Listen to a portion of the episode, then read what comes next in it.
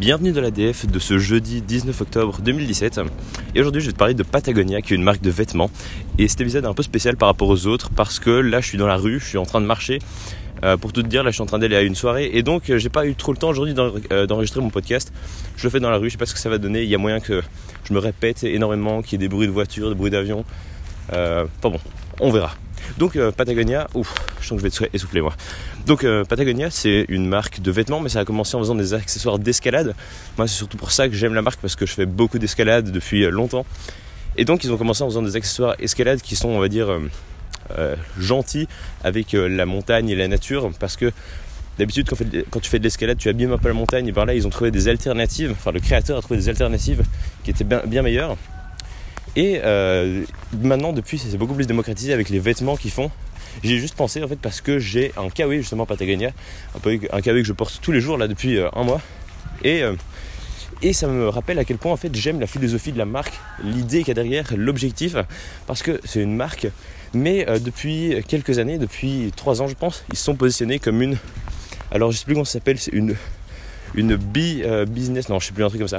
En gros, c'est une, une entreprise qui a pour but de faire de l'argent, hein, comme toutes les entreprises au monde, mais euh, elle euh, se classe dans la catégorie de celles qui sont euh, socialement, écologiquement assez responsables et qui euh, soient pour ce, voilà, pour soutenir ça. Par exemple, comme exemple, il y a que 1% des bénéfices, donc même pas du chiffre d'affaires, hein, des bénéfices de la société sont versés à donc, des œuvres pour l'écologie, sont versés à, des...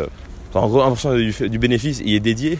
Les, les, les, les, plastiques qu'ils utilisent pour faire leur, polaire. Donc je, je sais pas exactement ce que c'est, je suis pas un chimiste, mais je sais même pas si c'est de la chimie, mais enfin, voilà, je connais pas exactement, toutes ces matières. Mais voilà, c'est du euh, plastique assez euh, qui est euh, écologique, qui est, qui est bon pour, enfin pas bon pour l'environnement, mais c'est le meilleur que tu puisses avoir. J'avoue que j'y connais rien en truc, mais en gros c'est un bon, un bon plastique.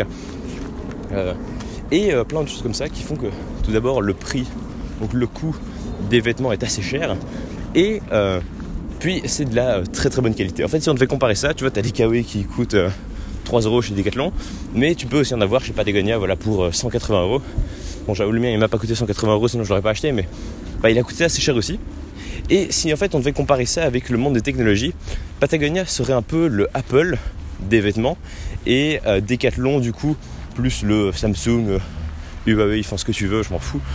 Euh, parce que justement ils se classent sur un marché plus haut de gamme avec des produits de meilleure qualité, pas que Samsung faisait la mauvaise qualité, mais ils se positionnent plus comme une marque limite de luxe. Hein. Apple c'est une marque de luxe, bah, Patagonia ils ont un peu le même placement, sauf que eux en plus de Apple, ils ont un créateur qui est d'abord juste un amoureux de l'escalade et du sport et des euh, voilà c'est des habits avant tout euh, pas mal de sport ce qu'ils font. Et puis bah voilà ils ont pas mal de projets éco-responsables. Je pense que le créateur a même fait une deuxième entreprise qui est aussi extrêmement bonne. Enfin voilà, là je t'avoue que tout de suite je suis un peu perdu, je sais pas exactement où je suis en train de marcher, je pense que je suis à peu la bonne direction. Enfin voilà, tu vis toutes ces péripéties en même temps que moi. Je pense qu'en fait, s'il doit y avoir une alternative aux vlogs vidéo en podcast, c'est ça. Je pense pas qu'il y ait de, meilleure alternative au, euh, au, vlogging que le podcast où euh, j'essaie de t'entraîner dans mes aventures. Donc là c'est pas une aventure très palpitante, je te l'accorde. Mais euh, je pense que c'est ça le, l'alternative du vlogging au podcast. Je, je, suis pas sûr que ça existe énormément pour le moment, à part peut-être sur Encore qui essaye de recréer ça. Je te parlerai de Encore si tu veux dans un, des prochains podcasts. Moi je vais m'arrêter là parce que je pense que cet épisode est assez parti dans tous les sens pour aujourd'hui. La voiture, merci. Euh, je pense qu'il est assez parti dans tous les sens pour aujourd'hui. Donc moi je vais en rester là. Je vais à ma soirée. Je te dis à demain pour un prochain épisode. Salut